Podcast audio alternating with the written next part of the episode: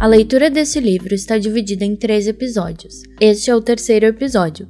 Se você ainda não ouviu os dois primeiros, recomenda-se iniciar pelo primeiro episódio.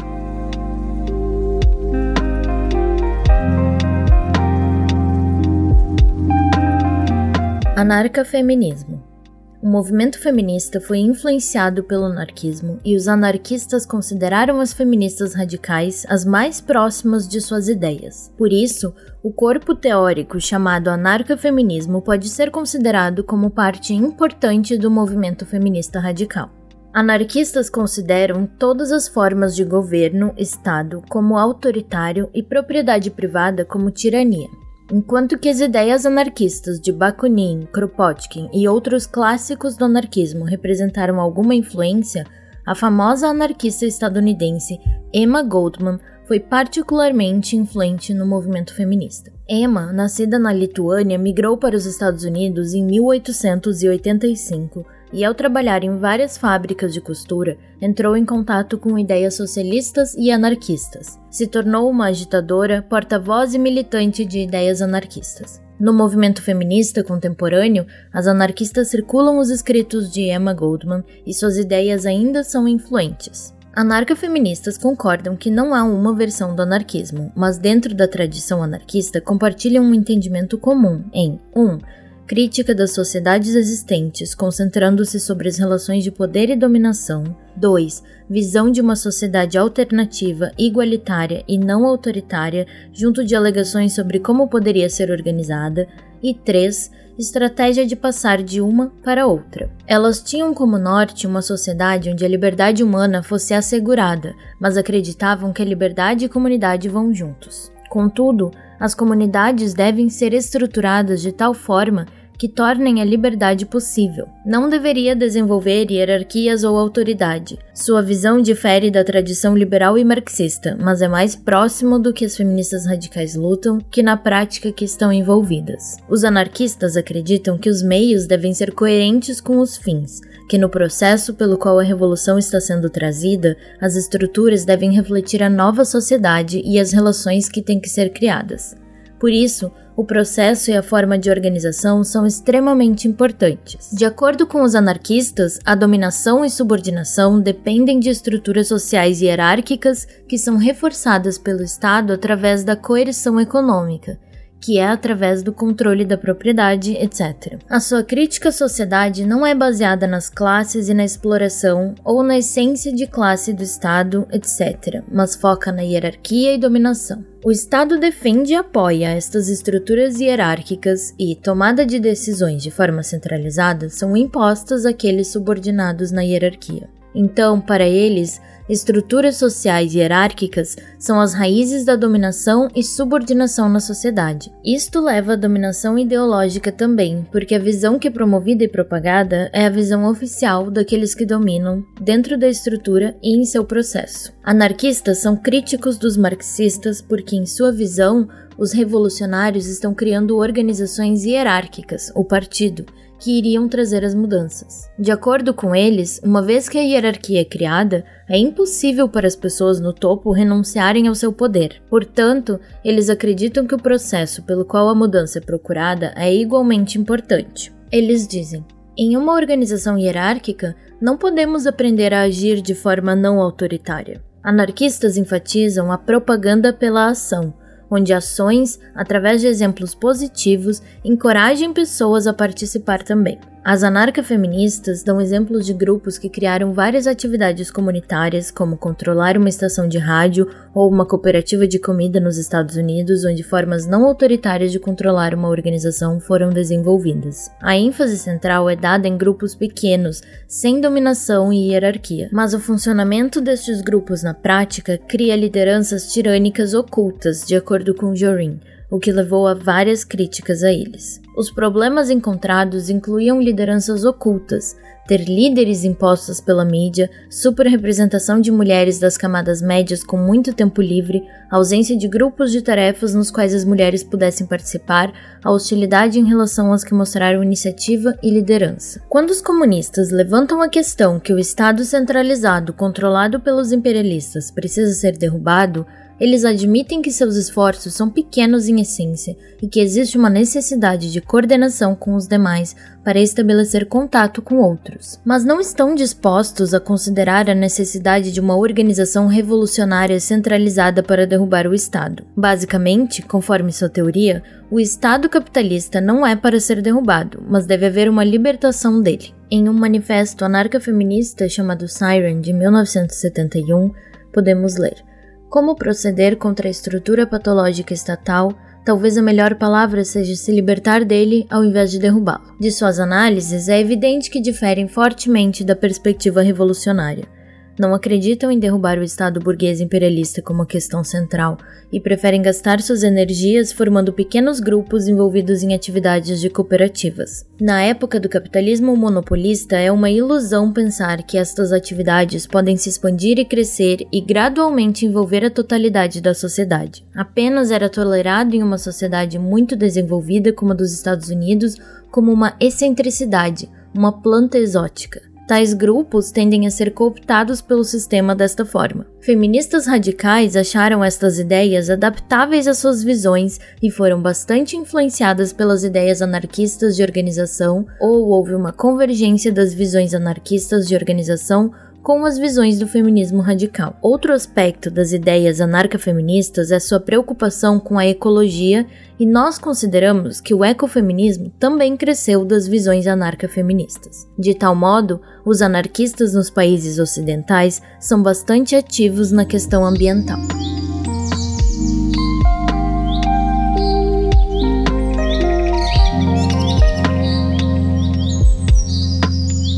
Ecofeminismo o ecofeminismo também é bastante próximo do feminismo culturalista, embora as ecofeministas se diferenciem deste. Feministas culturalistas como Mary Daly têm uma abordagem em seus escritos que se aproxima de um entendimento ecofeminista. Inestra King, Bandana Shiva e Maria Mia são algumas das ecofeministas mais famosas. As feministas culturalistas celebram a identificação mulher-natureza na arte, poesia, música nas comunidades. Elas identificam a mulher e a natureza contra a cultura masculina. Então, por exemplo, são ativamente antimilitaristas. Culpam os homens pelas guerras e pontuam que a preocupação masculina é com feitos violentos. As ecofeministas reconhecem que as feministas socialistas enfatizaram corretamente os aspectos econômicos e de classes da opressão que pesa sobre as mulheres, mas as criticam por ignorar a questão da dominação da natureza. Feminismo e ecologia são a revolta da natureza contra a dominação humana. Pedem que repensemos a relação entre a humanidade e o resto da natureza, incluindo nós mesmos, enquanto seres naturais e incorporados. No ecofeminismo, a natureza é a principal categoria de análise, a interrelacionada dominação da natureza, psique e sexualidade, opressão humana e os não humanos, e a crucial posição histórica da mulher nisso. Esse é o ponto de partida do ecofeminismo, segundo Inestra King. E realmente tem sido notado, segundo ela, que as mulheres estiveram na linha de frente das lutas pela proteção da natureza. E cita o exemplo do movimento Chipko Andolan, onde mulheres da aldeia se agarram a árvores como forma de impedir que as empreiteiras as cortem em Terry. Garwell prova esse ponto, segundo elas. Existem muitas correntes no ecofeminismo. As ecofeministas espiritualistas consideram seu espiritualismo como o principal, enquanto o ecofeminismo mundano acredita na intervenção ativa para deter as práticas destrutivas. Defendem que a dicotomia natureza-cultura deve ser dissolvida e nossa unidade com a natureza deve ser recuperada. A não ser que todos vivamos de modo mais simples, alguns de nós simplesmente não serão capazes de sobreviver. Para elas, existe espaço para os homens nesse movimento para salvar o planeta Terra. Existe uma corrente ecofeminista que é contra a ênfase na conexão mulher-natureza. As mulheres devem, segundo essa corrente, minimizar sua conexão espacial com a natureza, que é socialmente construída e ideologicamente reforçada. A divisão atual do mundo entre masculino e feminino, cultura e natureza, homens fazendo cultura e mulheres fazendo natureza, como gravidez e educação infantil, deve ser eliminada e a unidade enfatizada. Os homens devem trazer a cultura à natureza e as mulheres devem levar a natureza à cultura. Essa visão tem sido chamada de ecofeminismo social construtivista. Pensadoras como Warren acreditam que é errado relacionar as mulheres à natureza, porque homens e mulheres são igualmente naturais e igualmente culturais. Mises e Shiva combinaram elementos do feminismo socialista, o papel do patriarcado capitalista, com elementos das feministas globalistas que acreditam que as mulheres têm mais a ver com a natureza em seu trabalho diário por volta do mundo, com o pós-modernismo que critica a tendência capitalista de homogeneizar a cultura global acreditavam que as mulheres do mundo têm similaridades o bastante para lutar contra os patriarcados capitalistas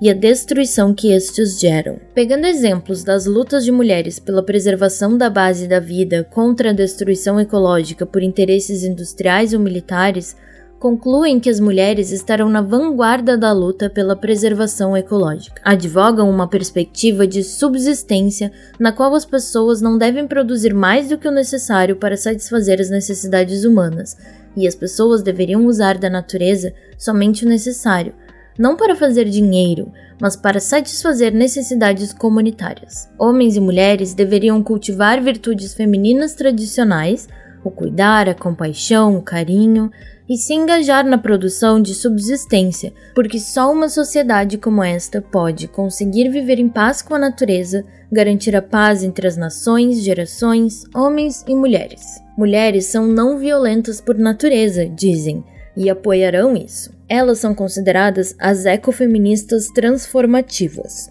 No entanto, a base teórica para o argumento de Vandana Shiva em defesa da agricultura de subsistência é, na verdade, reacionária. Ela faz uma crítica incisiva da Revolução Verde e do seu impacto como um todo, mas da perspectiva de que é uma forma de violência patriarcal ocidental contra as mulheres e a natureza.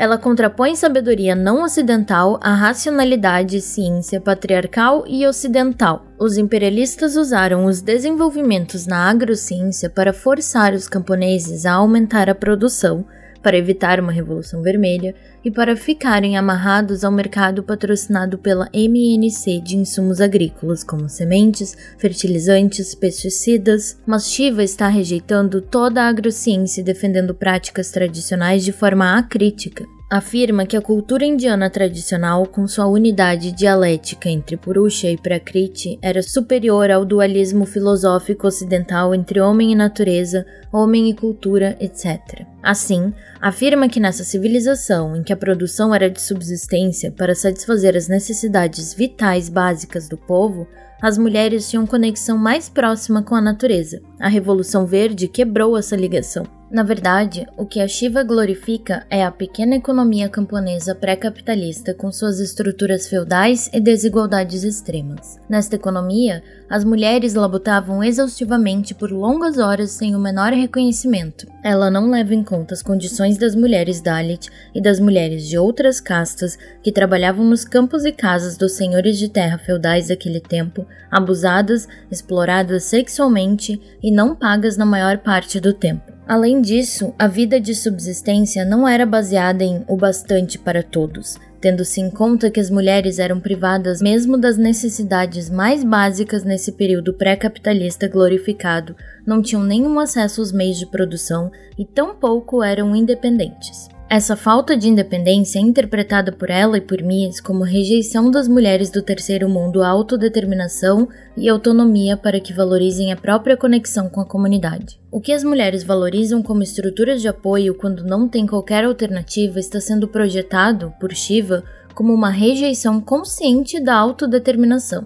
De fato, elas, Mias e Shiva, estão apoiando a economia patriarcal pré-capitalista de subsistência em nome do ecofeminismo da oposição à ciência e tecnologia ocidentais. Uma falsa dicotomia foi criada entre ciência e tradição. Essa é uma forma de culturalismo ou pós-modernismo que está envolvida na defesa das culturas patriarcais tradicionais das sociedades do terceiro mundo e na oposição ao desenvolvimento básico das massas em nome do ataque ao paradigma de desenvolvimento do capitalismo. Nós nos opomos ao destrutivo e indiscriminado empurrão à agrotecnologia que deu o faminto agronegócio imperialista, inclusas nisso sementes geneticamente modificadas, etc., mas não somos contra aplicar ciência e agrotecnologia para aprimorar a produção agrícola. Sob as atuais relações de classe, até a ciência é serva do imperialismo mas sob um domínio democrático socialista não vai ser assim. É importante reter o que há de positivo na nossa tradição,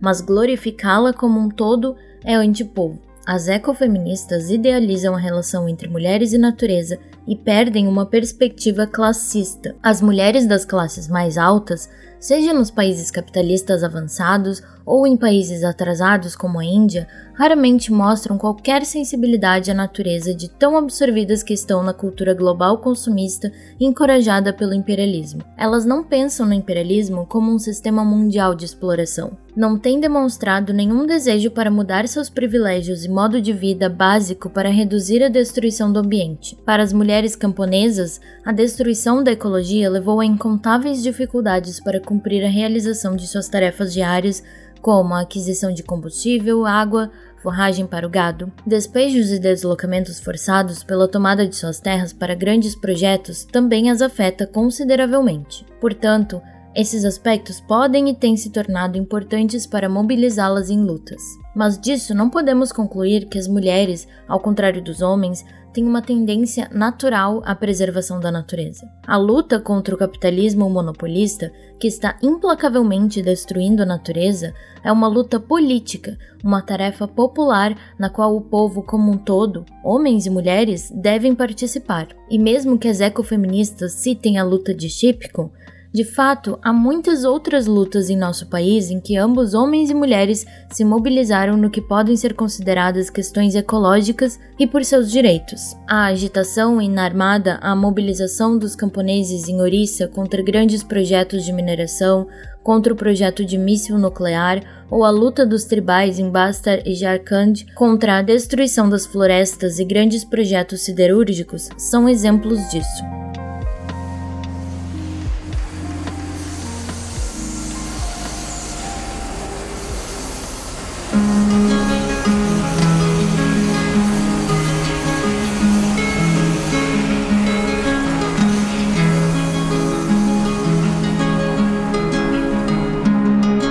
Feminismo socialista.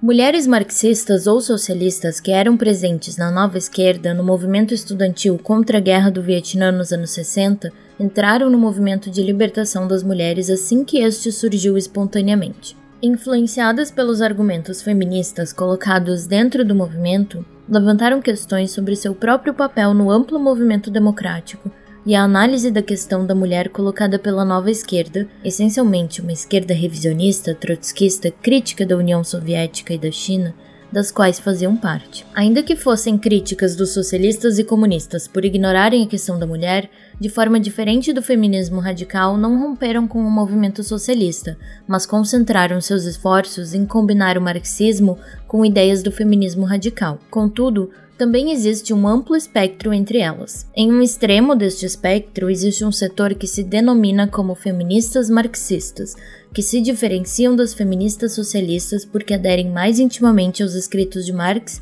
Engels, Lenin e concentraram sua análise na exploração das mulheres no âmbito da economia política capitalista. Na outra ponta do espectro, existem aquelas que focaram em como a identidade de gênero é criada através das práticas de criação dos filhos. Focaram nos processos psicológicos e são influenciadas por Freud. Também são chamadas de feministas psicanalíticas. O termo feminista é usado por todas elas. Algumas feministas que estão envolvidas em sérios estudos e militância política da perspectiva marxista também se chamam de feministas marxistas, para denotar suas diferenças das feministas socialistas e seriedade sobre a questão da mulher. Feministas marxistas como Maria Rosa Dalla Costa e outras de um grupo feminista da Itália fizeram uma análise teórica do trabalho doméstico sob o capitalismo. Dalla Costa argumentou de forma detalhada que através do trabalho doméstico as mulheres estão reproduzindo o trabalhador, uma mercadoria.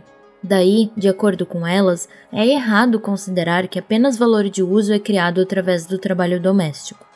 O trabalho doméstico também produz valor de troca, a força de trabalho. Quando a reivindicação salarial de trabalhadoras domésticas surgiu, Dalla Costa apoiou como um movimento tático para fazer a sociedade perceber o valor do trabalho doméstico. Ainda que a maioria não concordasse com sua conclusão de que trabalho doméstico cria mais-valia, nem apoiasse a luta por salários para trabalho doméstico, ainda assim sua análise criou uma grande discussão nos círculos feministas e marxistas em todo o mundo e levou a uma maior consciência de como o trabalho doméstico serve ao capital. A maioria das feministas socialistas criticaram a reivindicação, mas foi longamente debatido. Inicialmente, a questão do trabalho doméstico, início dos anos 70, era uma parte importante de sua discussão mas na década de 1980 tornou-se claro que uma grande proporção de mulheres estava trabalhando fora de casa ou por alguma parte de suas vidas trabalharam fora de casa. Até o início dos anos 80,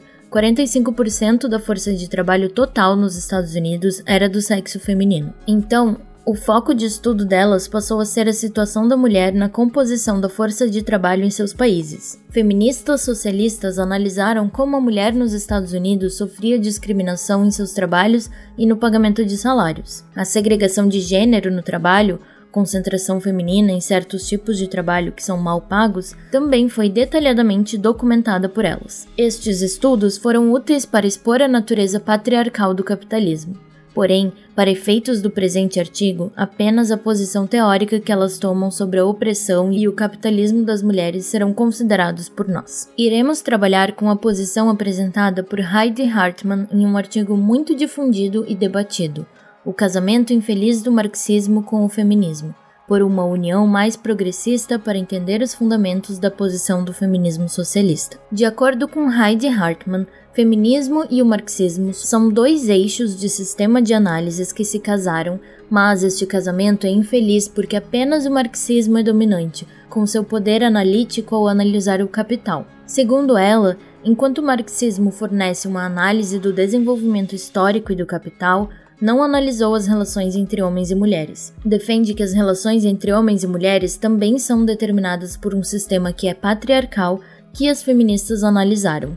Tanto a análise materialista histórica do marxismo quanto a do patriarcado, como uma estrutura histórica e social, são necessários para compreender o desenvolvimento da sociedade capitalista ocidental e da posição da mulher neste processo, para entender como as relações entre homens e mulheres foram criadas e como o patriarcado moldou os rumos do capitalismo. Ela é crítica do marxismo no que tange a questão da mulher. Afirma que o marxismo trabalhou com a questão da mulher apenas quando se relaciona com o sistema econômico. Afirma que mulheres são vistas como trabalhadoras e Engels acreditava que a divisão sexual do trabalho seria destruída caso mulheres fossem incorporadas à produção e todos os aspectos da vida das mulheres são estudados apenas em relação à forma como perpetuam o sistema capitalista. Até mesmo o estudo sobre trabalho doméstico trabalhou com a relação das mulheres com o capital, mas não com os homens. Ainda que os marxistas estejam cientes dos sofrimentos da mulher, focaram na propriedade privada e no capital como a origem da opressão da mulher. Em sua visão, os marxistas de outrora falharam ao levar em conta as diferenças das experiências do capitalismo no homem e na mulher e consideram o patriarcado um resquício das antigas sociedades. Ela afirma que o capital e a propriedade privada não oprimem a mulher enquanto tal, e disto se segue que sua abolição não irá acabar com a opressão da mulher. Engels e outros marxistas não analisam corretamente o trabalho da mulher no âmbito familiar. Questiona quem se beneficia de seu trabalho. Não apenas os capitalistas, mas homens também se beneficiam. Uma abordagem materialista não deveria ter ignorado esse ponto crucial. Prossegue com a afirmação de que os homens possuem interesse material em perpetuar a subordinação feminina. Mais tarde, sua análise sustentou que, ainda que o marxismo nos ajude a entender a estrutura de produção capitalista, a sua estrutura ocupacional e sua ideologia dominante, seus conceitos, como exército de reserva, trabalhador assalariado, classe, são cegos em relação ao gênero porque não traçam nenhuma análise sobre quem preenche esses espaços vazios, ou seja, quem será o trabalhador assalariado, quem estará no exército de reserva, etc. Para o capitalismo, qualquer um, independente de gênero, raça ou nacionalidade, pode preenchê-los. Isto, dizem, é onde a questão da mulher acaba por sofrer. Algumas feministas analisaram o trabalho feminino usando a metodologia marxista, mas adaptando-a. Juliet Mitchell, por exemplo, analisou o trabalho da mulher no mercado, seu trabalho de reprodução, sexualidade e na criação dos filhos. De acordo com ela, o trabalho no mercado é produção e o resto é ideológico. Para Mitchell, o patriarcado opera no reino da reprodução, sexualidade e na criação dos filhos. Ela fez um estudo psicanalítico sobre como personalidades de gênero são construídas para homens e mulheres. De acordo com Mitchell, estamos lidando com duas áreas autônomas: o modo econômico do capitalismo e o modo ideológico do patriarcado. Hartman discorda de Mitchell porque enxerga o patriarcado apenas como ideológico e não dá a ele uma base material. Segundo ela, a base material do patriarcado é o controle do homem sobre a força de trabalho da mulher. Eles têm esse controle ao negar o acesso da mulher aos recursos produtivos da sociedade, negando a um trabalho com um salário que sustente as condições de vida e restringindo sua sexualidade. Tal controle operaria não apenas dentro do ambiente familiar, mas também no local de trabalho. Em casa, ela serve ao marido e no trabalho, serve seu chefe. Aqui é importante notar que Hartman não faz distinção entre homens das classes dominantes e outros homens. Hartman conclui então que não existe nem puro patriarcado nem puro capitalismo. Produção e reprodução são combinados em uma totalidade da sociedade da forma que ela é organizada, e daí temos o que ela denomina como capitalismo patriarcal. Nesse sentido, há uma grande parceria entre o patriarcado e o capitalismo. Ela considera que o marxismo subestimou a força e a flexibilidade do patriarcado e superestimou a força do capital. O patriarcado se adaptou e o capital é flexível quando encontra modos de produção anteriores e os adaptou para que supram as necessidades de acúmulo do capital. O papel da mulher no mercado de trabalho e seu trabalho em casa são determinados pela divisão sexual do trabalho e o capitalismo os utilizou para tratar as mulheres como trabalhadoras secundárias e dividir a classe operária. Outras feministas socialistas não concordam com a posição de Hartmann de que existam dois sistemas autônomos operando, um sendo o capitalismo na esfera da produção e outro sendo o patriarcado na esfera da reprodução e ideologia e chamam de teoria dos dois sistemas. Iris Young, por exemplo, acredita que o sistema dual de Hartmann, que faz do patriarcado uma espécie de fenômeno universal que existia anteriormente ao capitalismo em todas as sociedades conhecidas, torna a análise ahistórica e periga ter inclinações raciais e culturais.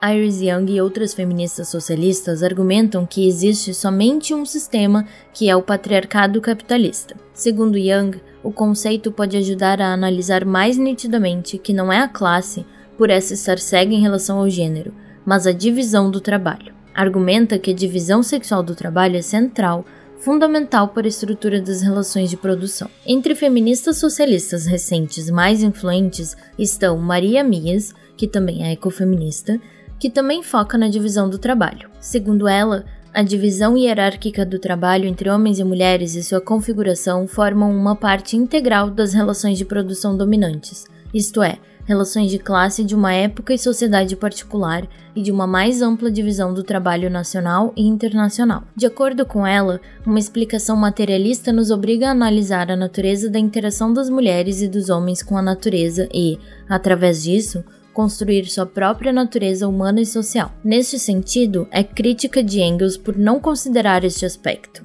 Feminilidade e masculinidade são definidos de forma diferente em cada período histórico. Assim, em tempos antigos, no que ela chama de sociedades matrísticas, as mulheres eram significantes por serem produtivas. Elas eram produtoras ativas de vida, Sob condições capitalistas, isto mudou e agora são donas de casa, sem qualidades criativas e produtivas. As mulheres, como produtoras de crianças e leite, como costureiras e agricultoras, tiveram uma relação com a natureza diferente da dos homens. Os homens se relacionam com a natureza através de ferramentas, a supremacia masculina não surgiu de uma contribuição econômica superior, mas do fato que inventaram ferramentas destrutivas sob as quais controlaram mulheres, a natureza e outros homens. Posteriormente, acrescenta que foi com a economia pastoral que as relações patriarcais se estabeleceram. Os homens aprenderam o papel do sexo masculino na fecundação. Seu monopólio sobre as armas e seu conhecimento do papel do macho na reprodução levou a mudanças na divisão do trabalho.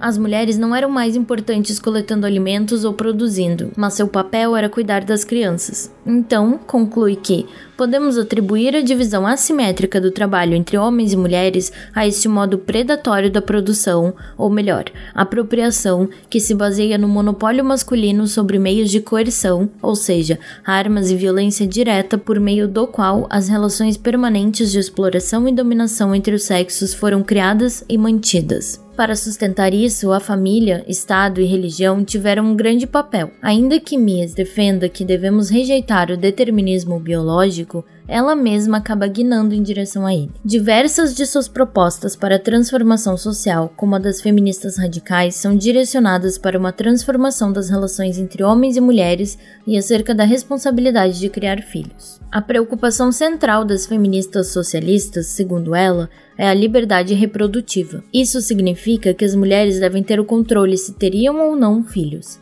A liberdade reprodutiva inclui o direito às medidas seguras de controle de natalidade, ao aborto seguro, creches, um salário decente que consiga criar condições para se cuidar dos filhos, cuidado médico e moradia. Também inclui a liberdade da orientação sexual, ou seja, o direito de ter filhos fora da norma sociocultural que afirma que as crianças só podem ser criadas em uma família composta por uma mulher e um homem. As mulheres fora destas normas deveriam ter o direito de ter e cuidar de crianças. E a criação dos filhos a longo prazo deve se transformar de uma tarefa feminina para uma tarefa de homens e mulheres. As mulheres não devem sofrer por não poder ter filhos ou a maternidade compulsória, mas reconhecem que para garantir as medidas acima, a estrutura salarial da sociedade deve mudar, o papel da mulher deve mudar, a heterossexualidade compulsória deve acabar, o cuidado de crianças deve se tornar algo coletivo e tudo isso não é possível dentro do sistema capitalista. O modo de produção capitalista deve ser transformado, mas não sozinho. O modo de procriação deve ser transformado conjuntamente. Entre as escritoras mais recentes, uma contribuição importante veio de Gerda Lerner. Em seu livro A Criação do Patriarcado, oferece uma explicação detalhada acerca das origens do patriarcado. Ela discorre que é um processo histórico, que não é um momento na história, devido não a uma causa, mas um processo que se deu por mais de 2500 anos, desde mais ou menos 3100 a.C. até 600 a.C.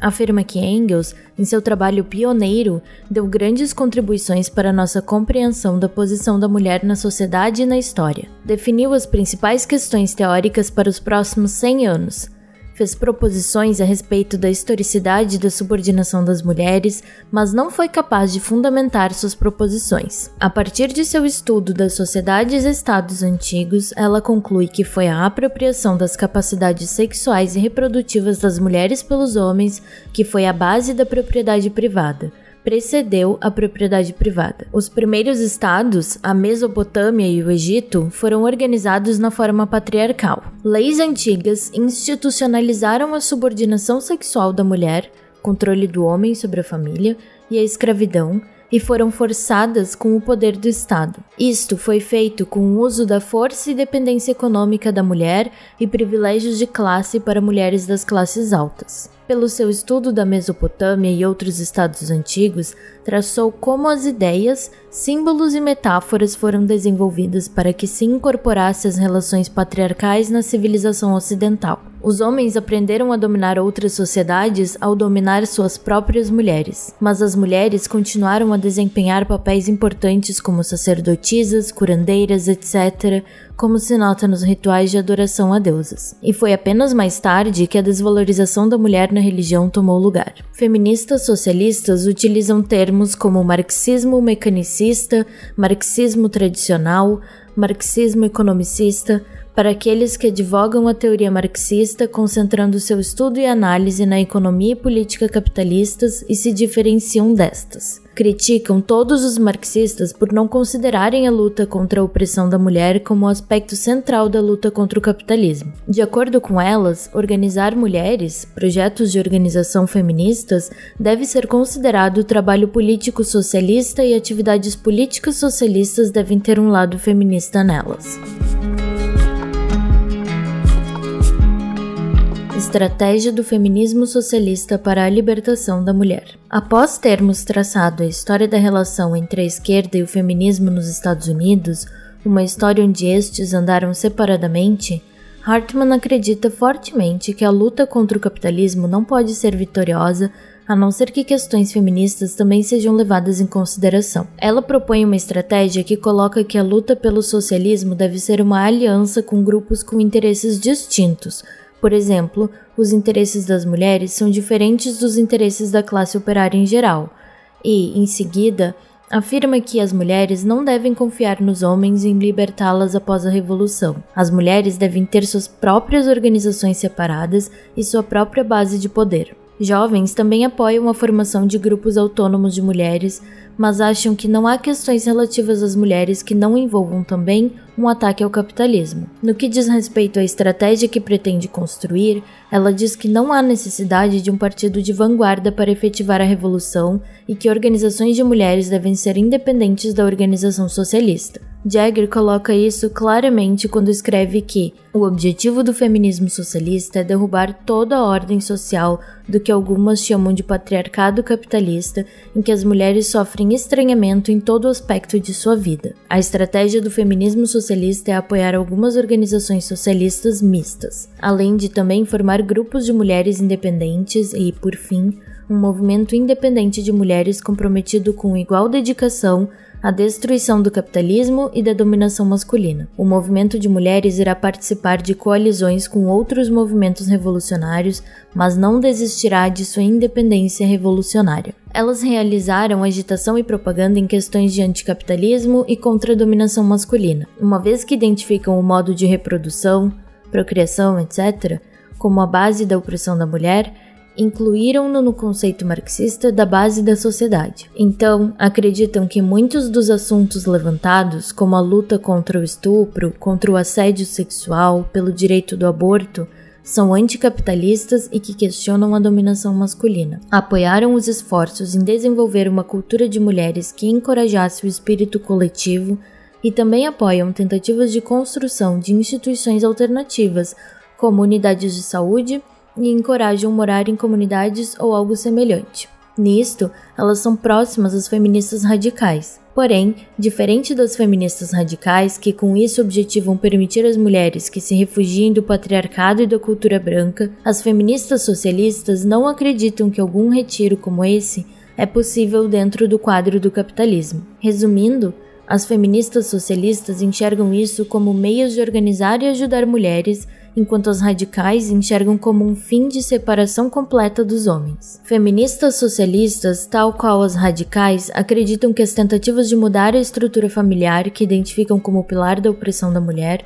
devem começar desde já. Então, encorajam a viver em comunidades ou algo que se aproxime disso um local onde as pessoas tentem superar as diferenças de gênero dividindo tarefas, cuidando de crianças, onde lésbicas e heterossexuais possam conviver juntos. Ainda que estejam cientes que isso é apenas parcial e que não se pode ser vitorioso dentro da sociedade capitalista, elas acreditam que vale a pena o esforço. As feministas radicais afirmam que estes esforços são viver em revolução isso implica que este ato é a própria revolução. As feministas socialistas compreendem que a transformação não virá gradualmente, que haverá períodos de refluxo, mas estes são preparações necessárias. Então, é esta a prioridade delas. Tanto os feministas radicais quanto os socialistas enfrentaram fortes ataques de mulheres negras por ignorarem essencialmente a situação da mulher negra e concentrarem todas suas análises na situação da mulher branca de classe média,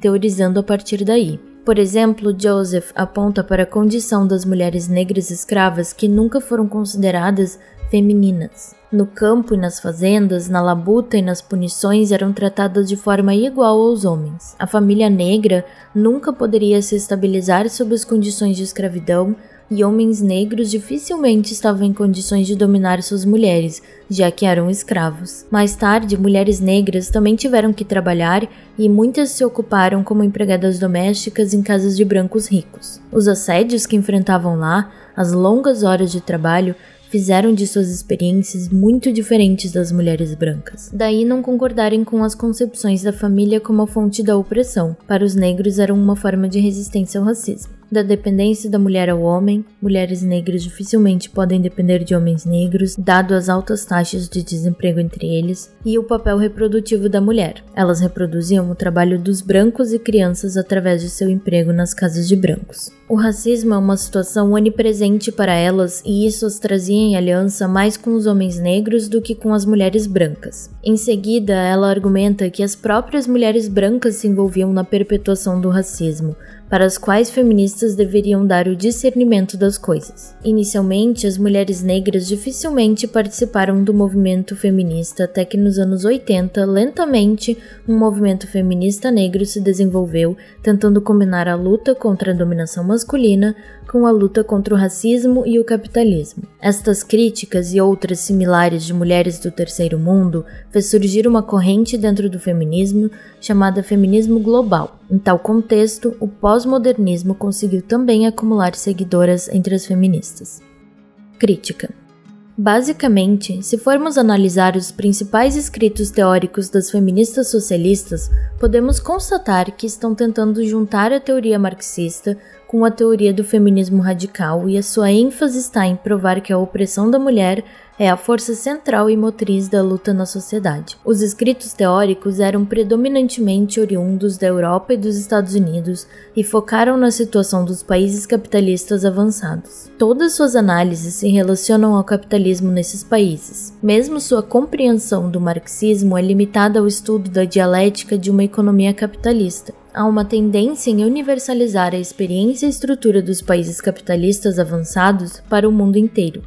Por exemplo, no sul da Ásia e na China, que tiveram um longo período feudal, vemos que a opressão das mulheres nesse período foi muito mais grave. A perspectiva maoísta sobre a questão da mulher na Índia também identifica o patriarcado como uma instituição que se constituiu como a causa da opressão da mulher na sociedade de classes, mas não o enxerga como um sistema separado com suas próprias leis motoras. O entendimento é de que o patriarcado assume diferente conteúdo e forma em diferentes sociedades, dependendo do seu nível de desenvolvimento e da história e condição específica daquela sociedade particular, que tem sido e está sendo usado pelas classes dominantes para servir aos seus interesses. Assim, não há um inimigo separado para o patriarcado.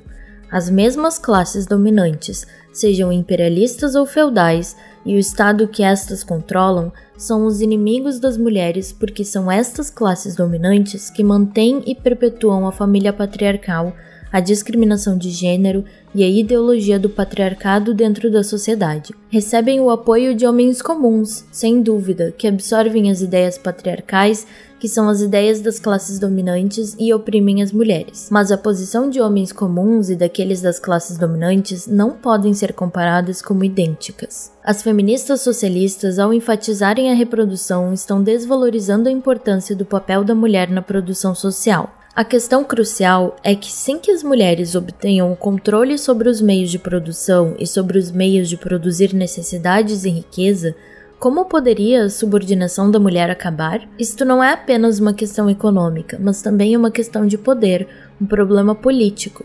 Embora isto possa ser considerado no contexto da divisão sexual do trabalho, na prática, sua ênfase são nas relações dentro da família heterossexual e na ideologia do patriarcado. Sob outro lado, a perspectiva marxista salienta o papel das mulheres na produção social e a supressão do direito de desempenhar um papel significativo na produção social tem sido a base para sua subordinação na sociedade de classes. Então, estamos preocupados com a forma de como a divisão do trabalho, relações com os meios de produção e o próprio trabalho em uma determinada sociedade está organizada para entender como as classes dominantes exploraram a mulher e a subordinaram. Normas patriarcais e o domínio ajudou a intensificar a exploração da mulher e reduzir o valor de seu trabalho. Apoiando o argumento dado por Firestone, as feministas socialistas insistem no papel da mulher na reprodução para construir todo o seu argumento. Elas pegam a seguinte citação de Engels: De acordo com a concepção materialista,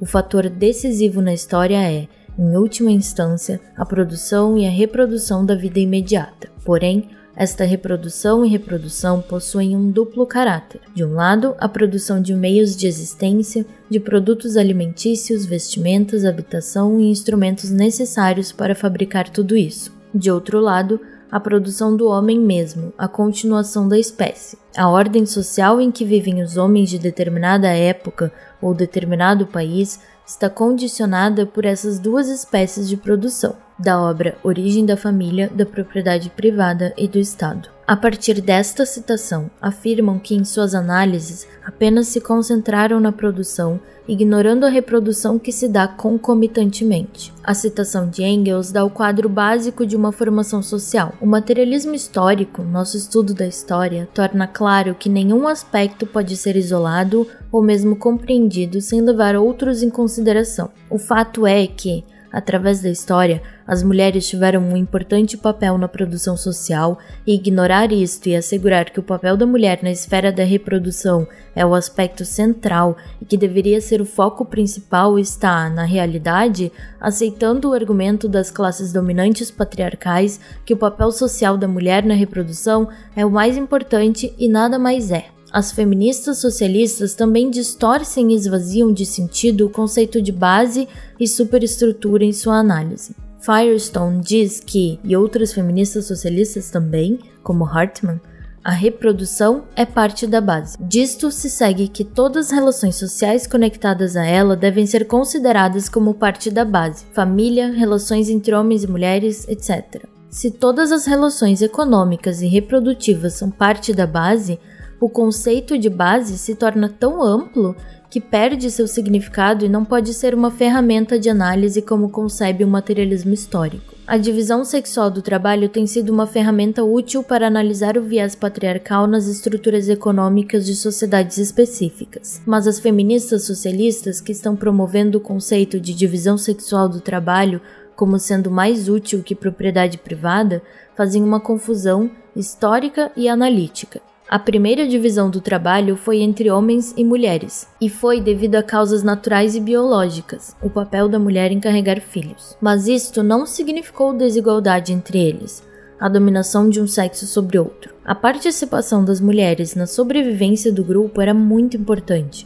A coleta de alimentos, a descoberta do cultivo e cuidado de plantas, a domesticação de animais foram essenciais para a sobrevivência e o avanço do grupo. Ao mesmo tempo, teve lugar uma futura divisão de trabalho que não se baseava no sexo. A invenção de novas ferramentas, o conhecimento de domesticação de animais, de cerâmica, do metal, da agricultura, tudo isso e muito mais contribuíram para uma divisão mais complexa do trabalho. Tudo isso deve ser analisado no contexto de toda a sociedade e sua estrutura o desenvolvimento de clãs e estruturas de parentesco, de interação e conflitos com outros grupos e do controle sobre os meios de produção que se desenvolveram. Com a geração de excedentes, com guerras e subjugação de outros grupos que poderiam ser levados ao trabalho, o processo de afastar a mulher da produção social aparenta ter iniciado. Isto levou à concentração dos meios de produção e do excedente econômico nas mãos de chefes de clãs e tribos que começou a manifestar-se enquanto dominação masculina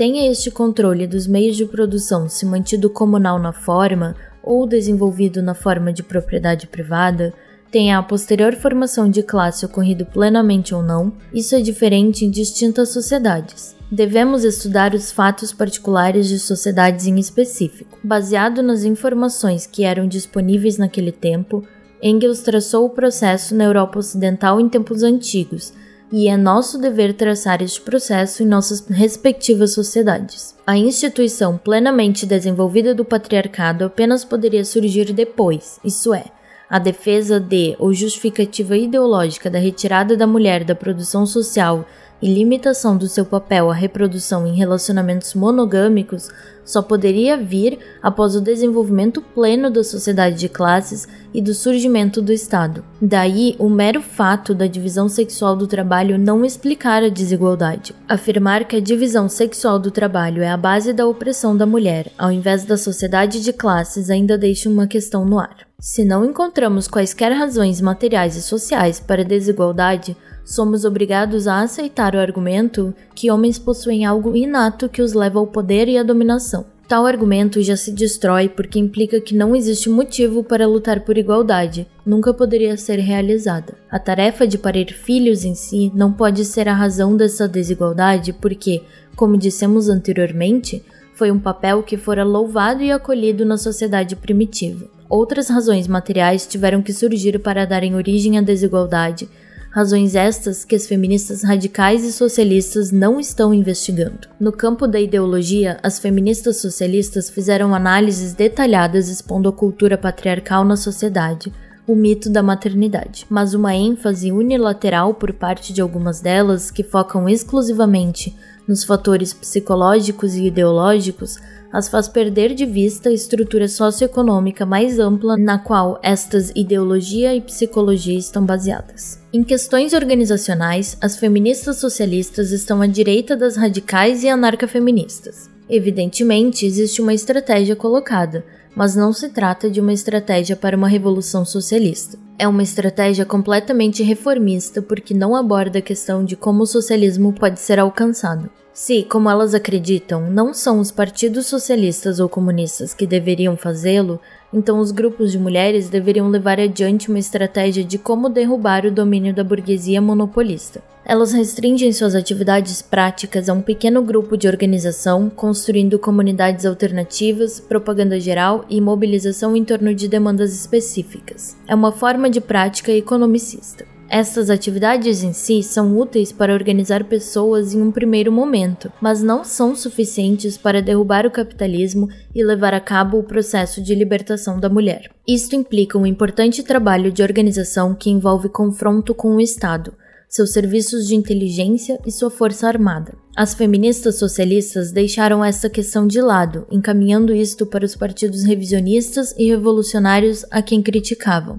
Daí toda sua orientação ser reformista, empreendendo limitada organização e propaganda dentro do atual sistema. Um grande número das teóricas do feminismo radical e socialistas foram absorvidos em trabalhos com grandes salários das camadas médias, especialmente nas universidades e isto se reflete no elitismo que se infiltrou em seus escritos e no distanciamento dos movimentos das massas. Também se reflete no campo da teoria. Uma feminista marxista declarou: Na década de 1980, no entanto, muitas feministas socialistas e marxistas que trabalhavam em ou perto de universidades e faculdades não só haviam sido completamente integradas às classes médias e executivas, como também abandonaram a análise de classe do materialismo histórico.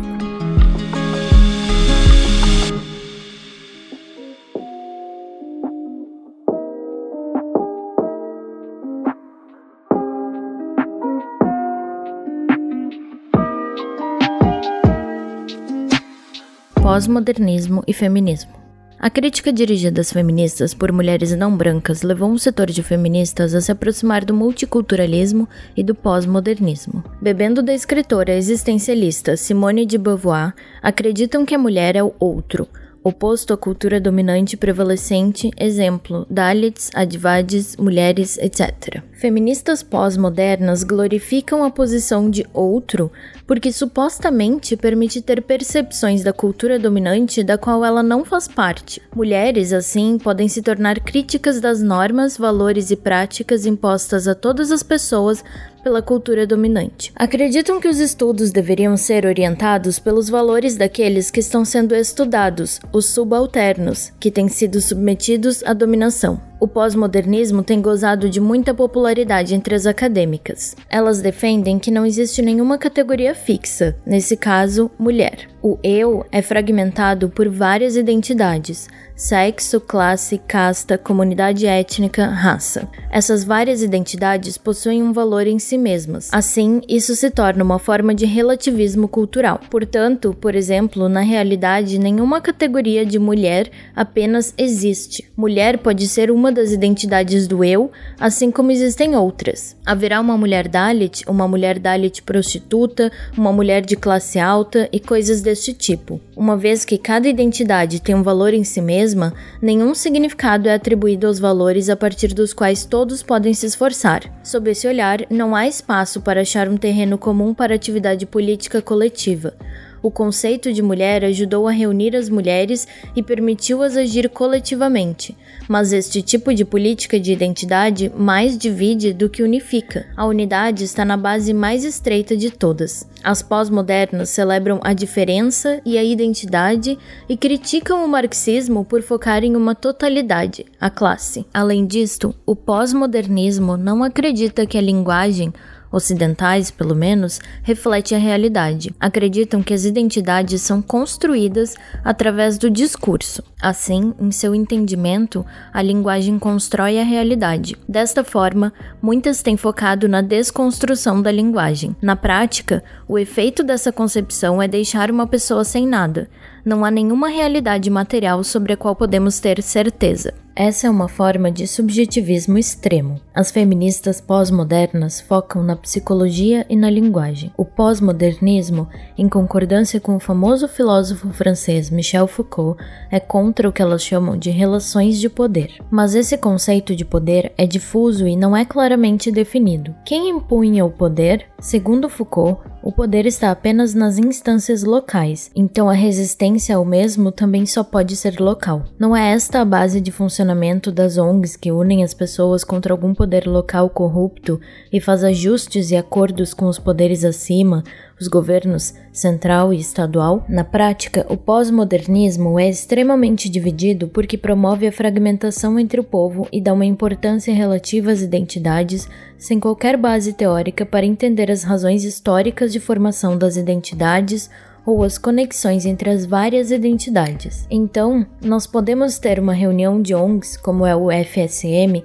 onde todos celebram sua identidade, mulheres, prostitutas, gays, lésbicas, tribais, dalits, etc., mas não há nenhuma teoria trazendo-lhes para um entendimento global, uma estratégia comum. Cada grupo resistirá aos seus próprios opressores conforme os perceba. Com essa lógica argumentativa, não pode haver nenhuma organização, na melhor das hipóteses, podem haver organizações espontâneas a nível local e coalizões temporárias. Defender a organização, segundo o entendimento delas, significa reproduzir o poder, hierarquia, opressão. Essencialmente, deixam um indivíduo para resistir por si mesmo e são contra a resistência organizada de forma consistente e resistência armada. Carol Stabile, feminista marxista, coloca o problema de forma correta quando diz: a tendência anti-organizacional é parte e parcela do pacote pós-moderno. Para organizar qualquer coisa que não seja a mais provisória e espontânea coalizão é,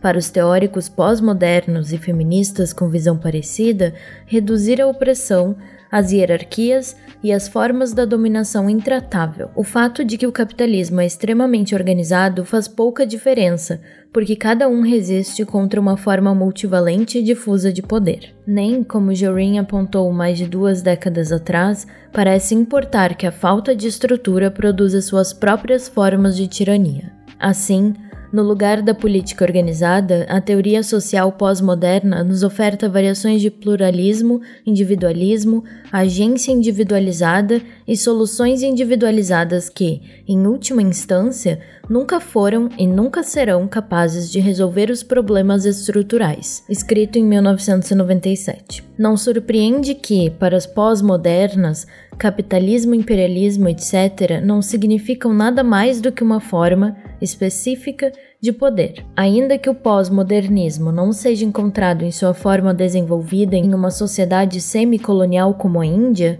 muitas feministas burguesas têm recebido forte influência deste. Suas críticas veementes das organizações revolucionárias e revisionistas em termos de burocracia e hierarquia também reflete a influência do pós-modernismo nos últimos tempos.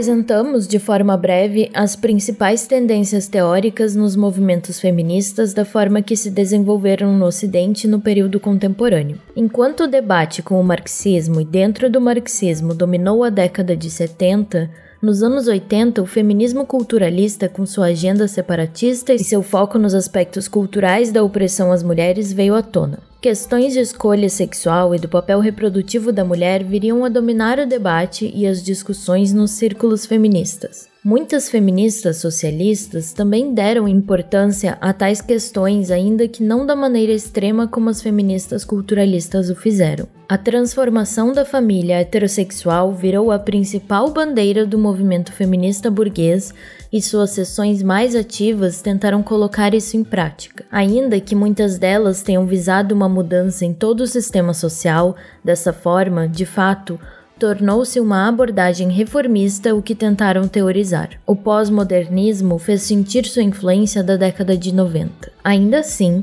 nos últimos anos desta década, o marxismo recomeçou a ganhar importância enquanto teoria dentro das análises feministas. Essa análise crítica da maneira como o movimento feminista, particularmente as tendências radical e socialista, fez a análise teórica sobre a opressão da mulher, das soluções que apresentou e das estratégias que veio a traçar para tocar o movimento adiante, nos faz concluir que falhas em suas teorias o levou a defender soluções que empurraram o movimento para um beco sem saída. Apesar do tremendo interesse gerado pelo movimento e do extenso apoio que recebe de mulheres que buscam entender seu próprio descontentamento e seus problemas, o movimento não foi capaz de se desenvolver de forma consistente e de base ampla para incluir não apenas as mulheres de classe média, mas também as da classe trabalhadora e dos setores etnicamente oprimidos. Suas principais fraquezas teóricas e estratégicas são procurar as raízes da opressão da mulher em seu papel reprodutivo. Uma vez que o papel da mulher na reprodução é determinado pela biologia,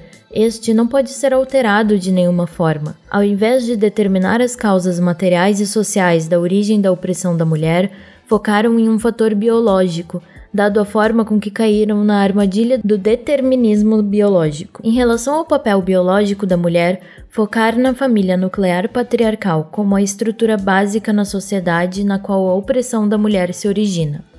Assim, sua ênfase estava em se opor à família heterossexual como a principal base da opressão. Como resultado, a estrutura socioeconômica mais ampla em que a família existe e que a molda foi ignorada em grande medida. Tornar a contradição existente entre homens e mulheres na contradição principal. Concentrar sua atenção na mudança do sistema de gênero-sexo.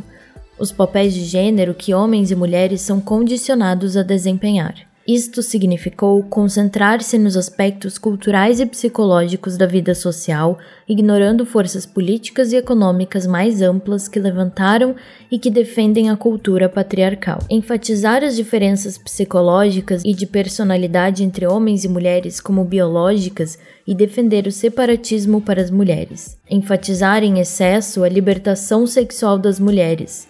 Grupos separados, vidas separadas em arranjos e lesbianismo. Essencialmente, isso significou o autoconfinamento dessa seção do movimento de mulheres em grupos pequenos que não poderiam apelar para as massas de mulheres nem tampouco mobilizá-las. Cair na armadilha do imperialismo e sua promoção da pornografia, turismo sexual, etc., por enfatizar a necessidade de libertar as mulheres da repressão sexual, ou, em nome das oportunidades iguais, apoiar o recrutamento de mulheres para o exército Yankee antes da guerra do Iraque em 2003. A ênfase organizacional no combate à dominação e à hierarquia e o foco na consciência micropolítica de pequenos grupos e nas atividades alternativas que são autodeterminadas em oposição à mobilização e organização das grandes massas de mulheres oprimidas. Ignorar ou apresentar uma abordagem tendenciosa sobre as contribuições feitas pelos movimentos socialistas e pelas revoluções socialistas na Rússia, China, etc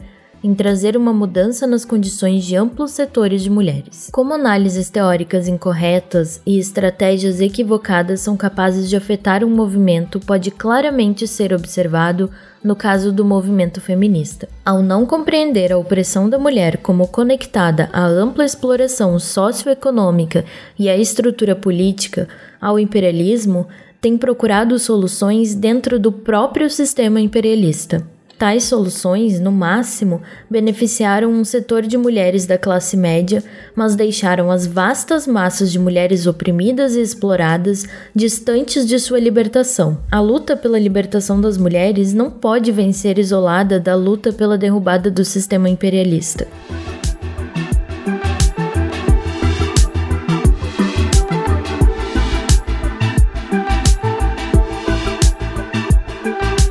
Movimento de mulheres na Índia. Muitas das correntes mencionadas anteriormente que se desenvolveram no Ocidente têm seus reflexos em nosso país, particularmente vistas em alguns núcleos urbanos. Naturalmente, não se repetirão mecanicamente. Ainda assim, iremos enfocar em algumas de suas manifestações particulares no contexto indiano. O liberalismo na primeira fase. No período colonial, no século XIX, as ideias liberais influenciaram setores da inteligência em diferentes partes da Índia, particularmente na Índia Ocidental e no Sul, o que levou ao surgimento do movimento por reformas sociais. Naturalmente, a difícil situação das mulheres tornou-se uma das questões importantes em torno das quais se realizavam educação e propaganda. Contudo, a especificidade das condições sociais da Índia, onde o sistema de castas constitui importante instituição de opressão e exploração, tornou a mobilização por reformas sociais também diferenciada. Já que muitos deles eram oriundos das castas mais altas, levantavam questões que afetavam principalmente as mulheres das castas superiores, como sati, purda e viúvas que se casavam novamente. Durante o domínio britânico, inicialmente, eram homens os reformadores sociais que se inspiravam na filosofia liberal em sua campanha para melhorar as condições das mulheres. Defendiam a educação feminina, porém, não defendiam direitos iguais em todas as esferas, procuraram somente melhorar os costumes mais cruéis como viuvez permanente. Ao mesmo tempo, entre as castas médias e os intocáveis, também houve um despertar que levou ao surgimento de intelectuais oriundos destas. O enfoque dado por Jyotiba Phule era muito mais democrático porque colocou a questão da opressão de casta e ligou a questão da mulher com o sistema de castas. Eles reivindicavam direitos iguais para as mulheres e para todas as castas. Mulheres reformadoras sociais deste período inicial também deram um enfoque mais democrático, enfrentando a subordinação da mulher no seio da religião e da família. Elas lutaram para difundir a educação entre as mulheres, ajudá-las em dificuldade e empregá-las. Ainda assim, suas atividades permaneciam basicamente no quadro das reformas sociais.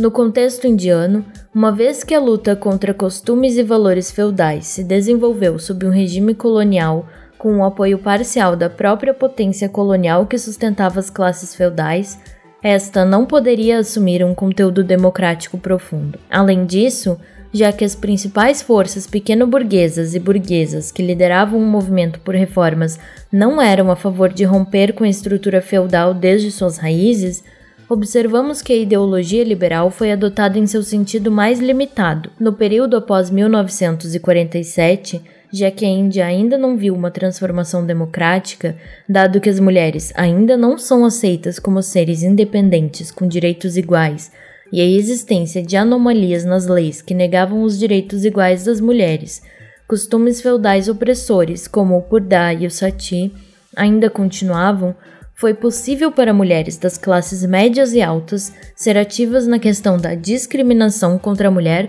e pelos direitos com um olhar liberal. Quando as massas foram mobilizadas no movimento anti-britânico após a Primeira Guerra Mundial, as mulheres também começaram a se mobilizar por suas exigências. Assim, O movimento de mulheres surgiu dentro do movimento anti-britânico. Os setores desse movimento, oriundos das camadas mais altas, eram influenciados pelas ideias liberais. Lideranças femininas como Mridula Sarabhai, organizações como All India Women's Conference, AIWC, eram reuniões de mulheres das classes média e alta e realizavam campanhas e petições para os direitos das mulheres à propriedade, aos direitos no casamento, ao direito de voto, etc. Não questionavam a estrutura social ou ligavam a questão do status secundário da mulher com a questão mais ampla da estrutura social. Sua ênfase era garantir os direitos das mulheres através da lei, Hoje, a filosofia liberal rege o funcionamento das organizações e fóruns de mulheres, como a Comissão Nacional de Mulheres,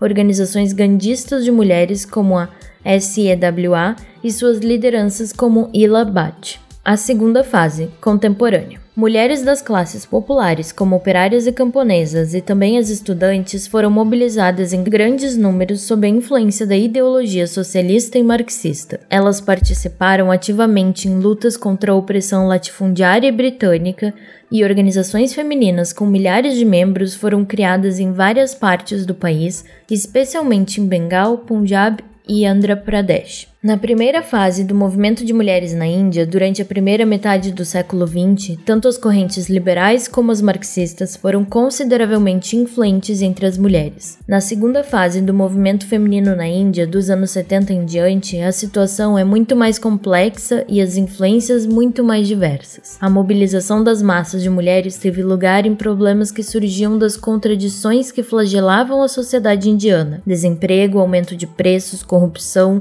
contínua e brutal exploração dos camponeses pobres e sem terra, tribais e não tribais, pelos latifundiários. Mulheres foram mobilizadas sob liderança dos naxalitas, socialistas e partidos revisionistas como o PCI e o PCI marxista. As principais lideranças dos grupos urbanos independentes de mulheres que surgiram em meados dos anos 70 vinham de mulheres escolarizadas que haviam sido ativas em vários grupos ou partidos de esquerda revisionistas, revolucionários e independentes. Eram influenciadas pelo movimento de mulheres do Ocidente e os debates surgidos dali. A questão da violência contra a mulher, estupro, assassinatos pelo marido, satia, assédios, representação sexista da mulher na mídia, violência doméstica, etc., tudo isso foi enfocado pelo movimento urbano de mulheres. Estes grupos, seus membros e suas atividades inicialmente tiveram apoio da mídia e daí seu impacto amplamente difundido. O movimento urbano de mulheres surgiu espontaneamente de forma independente de qualquer partido político. Sob o impacto do movimento de mulheres no Ocidente,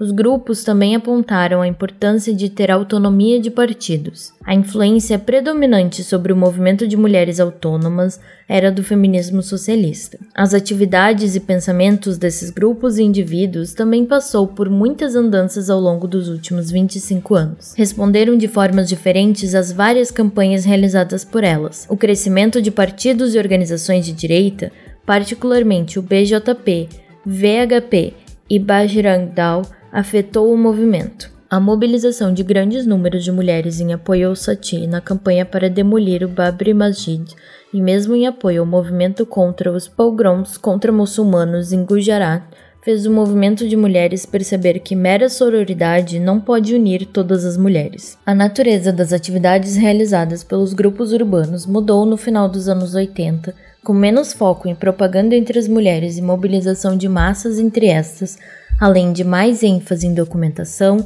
influência na mídia, lobby pelas mudanças em leis, etc., ajudando mulheres em dificuldades. O impacto do feminismo socialista é bem mais amplo do que destes grupos porque se espalhou entre homens e mulheres da comunidade acadêmica e entre setores amplos de mulheres intelectuais. O impacto do feminismo socialista pode ser claramente visto na forma com que as questões são levantadas, o foco destes grupos tem sido no patriarcado, em especial na violência familiar, e suspeitam de qualquer política organizada, inclusos partidos revolucionários.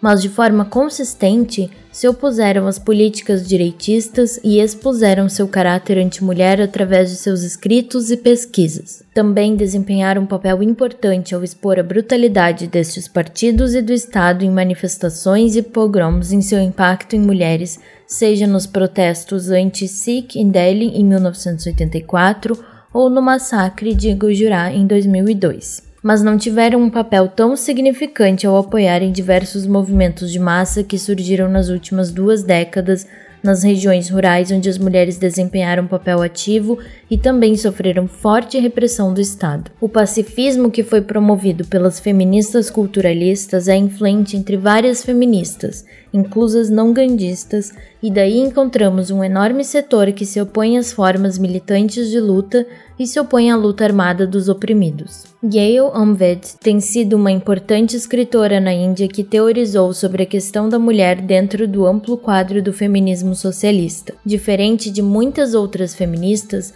Gail sempre deu importância aos movimentos de massa e, especialmente, ao movimento de mulheres rurais, We Will Smash This Prison, e assim, aqueles que lutam pela revolução deram importância a seus escritos. Em seu livreto amplamente lido Violência contra a Mulher, Novos Movimentos e Novas Teorias, escrito em 1990 e reimpresso em 2000, focou em três novas teorias: a análise programa dado pela organização Shetkari Sangatana, liderado por Sharad Joshi, e análise de Sharad Patel e de Vandana Shiva e o apoio ao movimento Shipko. Ela considera estas como intelectuais orgânicas que deram contribuições significantes para a causa da mulher na Índia. Sharad Joshi iniciou uma mobilização massiva de mulheres camponesas de 1987 a 1990 sob a bandeira de Shetkari Mahila Agadi, Frente de Mulheres Camponesas, em Maharashtra. Pressionou pela participação ativa de mulheres nas eleições locais para Panchayats e Zila Parishads. Sharad Patel, anteriormente uma líder distrital do PCI, marxista, fez um estudo detalhado baseado em antigos textos sobre as origens das castas na Índia a escravidão dos Dasa Shudra e, a partir disto, traçou o surgimento da opressão da mulher. Ele acreditava que apenas o marxismo não poderia adequadamente analisar a história da Índia e a particularidade das castas nos obriga também a adotar a abordagem teórica desenvolvida por Pule e Ambedkar. Recentemente repudiou tal fusão teórica. As visões ecofeministas de Vandana Shiva foram analisadas por ela. Apresentando seus pontos básicos e suas debilidades e pontos corretos, ela ressalta que todos dão importância ao papel da violência em subjugar as mulheres contra a explicação marxista tradicional que lida apenas com causas econômicas como a produção de valor e o surgimento da propriedade privada. Então, Omved passa a dar sua própria análise sobre as origens da opressão das mulheres. Omved acredita que a análise de Engels ultrasimplificou as origens da opressão das mulheres ao considerar que surgiu com o desenvolvimento da sociedade de classes a partir do aparecimento da propriedade privada e do Estado. De acordo com ela, Rejeitamos as simplificações do marxismo tradicional que considera a violência apenas como um epifenômeno e temos que descartar a interpretação de classe e de luta de classes em termos de propriedade privada e da centralidade de uma fábrica baseada em um proletariado, em grande parte, do sexo masculino. Também rejeita a simplificação das feministas radicais de que a dominação masculina estava associada ao ato de caçar, considerado como a forma mais antiga de exploração e de violência. Historicamente, defende, ainda que sociedades agrícolas assentadas apareceram entre 10 mil e 8 mil a.C., nas quais havia a produção de excedentes, ainda por um longo período não haviam evidências de violência, exploração de classe ou dominação patriarcal. Ela segue o estudo de Gerda Lerner, que diz que a dominação patriarcal é visível com o surgimento dos primeiros estados em 3000 a.C. No entanto, afirma não haver evidências para sustentar que a propriedade privada ou a propriedade da terra precederam a formação desses estados que não há nenhuma classe proprietária de terras ou de escravos cujo poder é baseado na propriedade privada de bens. Ela acredita que esses primeiros estados eram próximos ao modo de produção asiático e que havia uma classe estatal que extraía o excedente dos camponeses entre os quais ainda não haviam diferenças de classe. As classes surgiram posteriormente, e a análise de Engels dá conta apenas dos estados que apareceram quase dois mil anos depois na Grécia, Roma e Magada. Disso, conclui que, no geral, as evidências históricas e arqueológicas dão razão à ênfase no papel autônomo da força e da violência encontrada na teoria de Shetkari Sangatana e outras teorias recentes. Nesse período antigo, a violência organizada e legitimada pelo Estado era central no desenvolvimento dos saques, da exploração econômica e do patriarcado. Então, ela acrescenta que é necessário analisar também o papel do sistema de castas no desenvolvimento da dominação de Estado, da exploração e do patriarcado. Além disso, com a situação do capitalismo e do imperialismo atualmente e sua ligação com a destruição ecológica, haveria necessidade de se incorporar as preocupações das ecofeministas. Finalmente, acrescenta que as dialéticas do sexo, as formulações das feministas radicais precisam ser incorporadas em uma análise holística. Assim, de acordo com ela, a questão da opressão das mulheres está relacionada a condições básicas que incluem controle da propriedade dos meios de produção, controle do poder político e dos meios de violência, controle sobre seus próprios corpos e dos meios de reprodução, e todos esses apareceram na agenda do movimento de mulheres no presente. As feministas urbanas e da esquerda tradicional não têm abordado com propriedade nenhuma dessas questões e cada uma delas está sendo assumida por diferentes movimentos. Ela acredita que as teorias, ideias e métodos convencionais estão sendo desafiados Acredita que a luta de liberação não é simplesmente aquela de mobilizar um exército para capturar o poder do Estado e estabelecer uma sociedade socialista, mas de mudar os indivíduos tanto quanto transformar os movimentos coletivos contra a exploração eles mesmos. Isso está sendo feito não pela velha esquerda ou as feministas urbanas, mas por movimentos que surgem das profundezas da ordem social exploradora e destrutiva, os movimentos de camponeses, Dalits e Advasis. A perspectiva de Omved, ainda que traga alguns pontos importantes que o movimento de mulheres precisa incorporar, é, de fato, mais reformista do que transformadora ainda que assinale a importância dos movimentos de massa e especialmente dos movimentos rurais no contexto indiano, não faz nenhuma distinção entre reforma e revolução. De fato, a revolução não está em absoluto na agenda dela. Enquanto sua análise das origens do patriarcado lida com o papel do Estado na antiguidade, absolutamente não lida com o papel do Estado na situação contemporânea. Apesar de levantar a questão do papel do Estado na presente incidência de violência sobre as mulheres, não a enfrenta, não tenta respondê-la. Enquanto os sistemas de casta e de classe na Índia rural continuarem como estão, e com a extrema competitividade que existe dentro das políticas da classe dominante, o quão eficientes as mulheres podem ser ao usar essas instituições para reduzir a violência contra elas? Quais foram as experiências da última década e meia das mulheres que participaram das Zila Parishads e Panchayats? A questão do poder político é certamente crucial mas a libertação das mulheres não pode ser levada adiante por mulheres com cargos de poder na atual configuração exploradora e corrupta.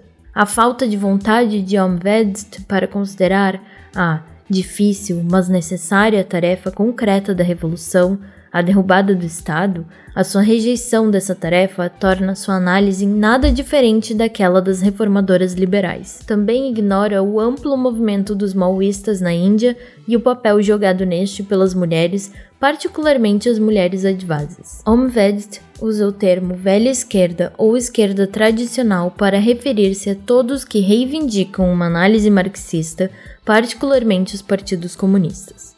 Isto é problemático porque, ao usar esse termo não científico e desnecessariamente amplo, coloca no mesmo saco marxistas de vários matizes, trotskistas, maoístas e até revisionistas do PCI marxista, esses últimos que fazem parte das classes dominantes. Após o trabalho pioneiro de Engels, marxistas revolucionários em todo o mundo têm tomado várias medidas para combater a opressão das mulheres no curso dos movimentos revolucionários e após a Revolução. Nesse sentido, os esforços feitos na China durante o movimento revolucionário e posteriormente as formulações de Mao Tse-tung, a teorização durante a Revolução Cultural e a prática iniciada nesse período Tudo isso deve ser levado em conta antes de rejeitar as simplificações do marxismo. A interpretação mecânica e o atraso de alguns marxistas indianos não pode ser usado para rejeitar o marxismo como um todo. Este tipo de uso seletivo da história não contribui em nada para a causa das mulheres. Permanece o fato de que Omved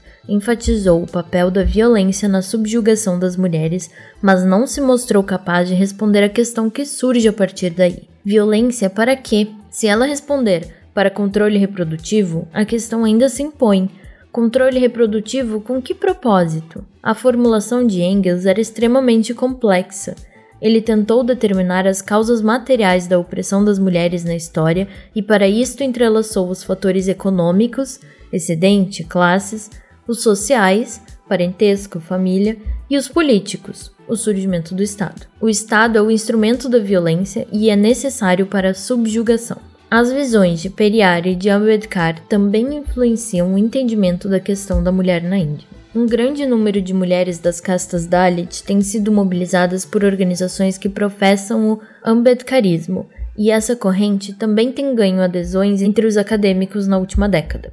Ambedkar era profundamente influenciado pela filosofia liberal e, portanto, ativamente lutou para conquistar igualdade para os Dalits e para as mulheres na Índia. A queima da Manusmriti, a elaboração do código Bill Hindu, que pretendia dar às mulheres hindus os direitos de casamento, propriedade, adoção, etc., eram os meios pelos quais ele tentou destacar a situação das mulheres na Índia. No contexto específico da opressão de casta na Índia, da qual Dalits e mulheres são as maiores vítimas, Ambedkar estudou a fonte da opressão de casta e suas origens. Em seu trabalho, Quem eram os Shudras? Concluiu que a religião hindu, da maneira que foi desenvolvida pelos Brahmins, é responsável pela condição degradante das mulheres e posteriormente fez campanha para expor a natureza essencialmente desigual da religião. Periyar também denunciou as tradições bramínicas que negavam às mulheres um status igual. Ainda que isto tenha significado que o ataque se concentra na cultura tradicional, tendendo a dar menos importância às causas materiais, pela primeira vez a ligação entre a opressão de casta e a das mulheres foi claramente articulada pelo movimento não bramínico na Índia. A influência do gandhismo era marginal quando o movimento de mulheres reemergiu na década de 70 na Índia, porém, nos anos 90, este ganhou fortes proponentes na figura de pensadores famosas como Madhu Keshvar e Vandana Shiva. Existem diferenças consideráveis entre elas, mas ambas assinalam a importância dos métodos não violentos e glorificam as tradições pré-coloniais e a vida comunitária nas aldeias. Enquanto Shiva apoiou o princípio Prakriti, que apresenta as mulheres como uma força ativa em relação à natureza, Madhukeshwar, apoiado a tradição indiana e buscado elementos desta que são fortalecedores das mulheres. Ela tende a defender a tradição em todos os seus aspectos. Portanto, criticou as organizações de mulheres que atacaram práticas tradicionais misóginas como o sati. De acordo com ela, precisamos fazer uma distinção entre a imolação forçada de viúvas, que é um ato criminoso, e a tradição do sati, que era uma celebração do poder e da superioridade espiritual das mulheres. Kishvar enfatiza que através do princípio de autossacrifício, muitas mulheres ganharam apoio e proteção consideráveis dentro da família e da comunidade. Ela interpreta a popularidade de Sita como uma mulher e esposa ideal, também a partir da mesma perspectiva. As classes dominantes feudais criaram essa cultura patriarcal para assegurar a subjugação continuada das mulheres. Ao internalizar tais valores, as mulheres têm procurado obter a aprovação da sociedade, ou seja, os setores dominantes da aldeia ou comunidade. O comportamento baseado neste tipo de internalização de valores patriarcais só poderia levar a uma ilusão de poder para as mulheres que fez sua real escravização invisível. A defesa acrítica que Keshvar faz da tradição se encaixa com a abordagem pós-moderna de aclamar a localidade e de enfatizar a questão da identidade. Isso vai contra os básicos interesses da massa de mulheres que são oprimidas pelas tradições feudais que ainda dominam e negam até mesmo seu direito à vida por meio dessas mesmas tradições e atitudes. Ao defender a não violência como um princípio absoluto, estão negando às mulheres o direito de escolher a forma com que se vai levar a luta pela liberação adiante. Ambas, Madhu Kishvar e Gail Amved, são apoiadoras diretas da globalização. ignorando completamente os fatos, são da opinião de que o regime da OMC dará oportunidades para os camponeses, as mulheres, os Dalits, etc. Uma força importante organizando as mulheres dentro do país são as ONGs, que trabalham principalmente entre as mulheres camponesas e moradoras de favelas mas a maior parte destas está envolvida na execução direta dos projetos patrocinados pelo governo, como os grupos de autoajuda, microcrédito e organização da comunidade. A maior parte dessas atividades tem sido levada a cabo com a ajuda de fundos do governo ou de doadores estrangeiros, como igrejas, fundações, etc. Não são parte do movimento de mulheres, mas se apropriam da língua e a cultura, músicas, etc do movimento de mulheres enquanto implementam as políticas dos governos centrais e do Estado entre as mulheres. Nesse sentido, estão tentando antecipar o crescimento de um movimento de mulheres independente e evitar que as mulheres se somem à luta revolucionária. Um pequeno setor entre elas está, inclusive, usando a linguagem do feminismo radical para organizar as prostitutas e fazer campanhas pela legalização da prostituição na Índia. Desta maneira, servem diretamente aos interesses dos imperialistas que planejam desenvolver amplamente sua indústria do sexo e o turismo sexual. O movimento de mulheres revolucionário, sob o guia teórico do marxismo, conforme desenvolvido através da experiência de Lenin e Mao, tem sido bem sucedido em organizar as mulheres das castas e comunidades mais oprimidas, as camponesas pobres e as trabalhadoras sem terra. O movimento tem dado atenção às questões levantadas pelo movimento internacional das mulheres e considera a luta contra o patriarcado parte integrante da revolução democrática de novo tipo. Ao estudar as tendências anteriormente citadas de maneira crítica, pegando os pontos positivos e integrando-os à sua teoria e prática, pode realizar seu objetivo de libertar as vastas massas de mulheres indianas enquanto completa exitosamente a Revolução Democrática e avançar em direção ao socialismo.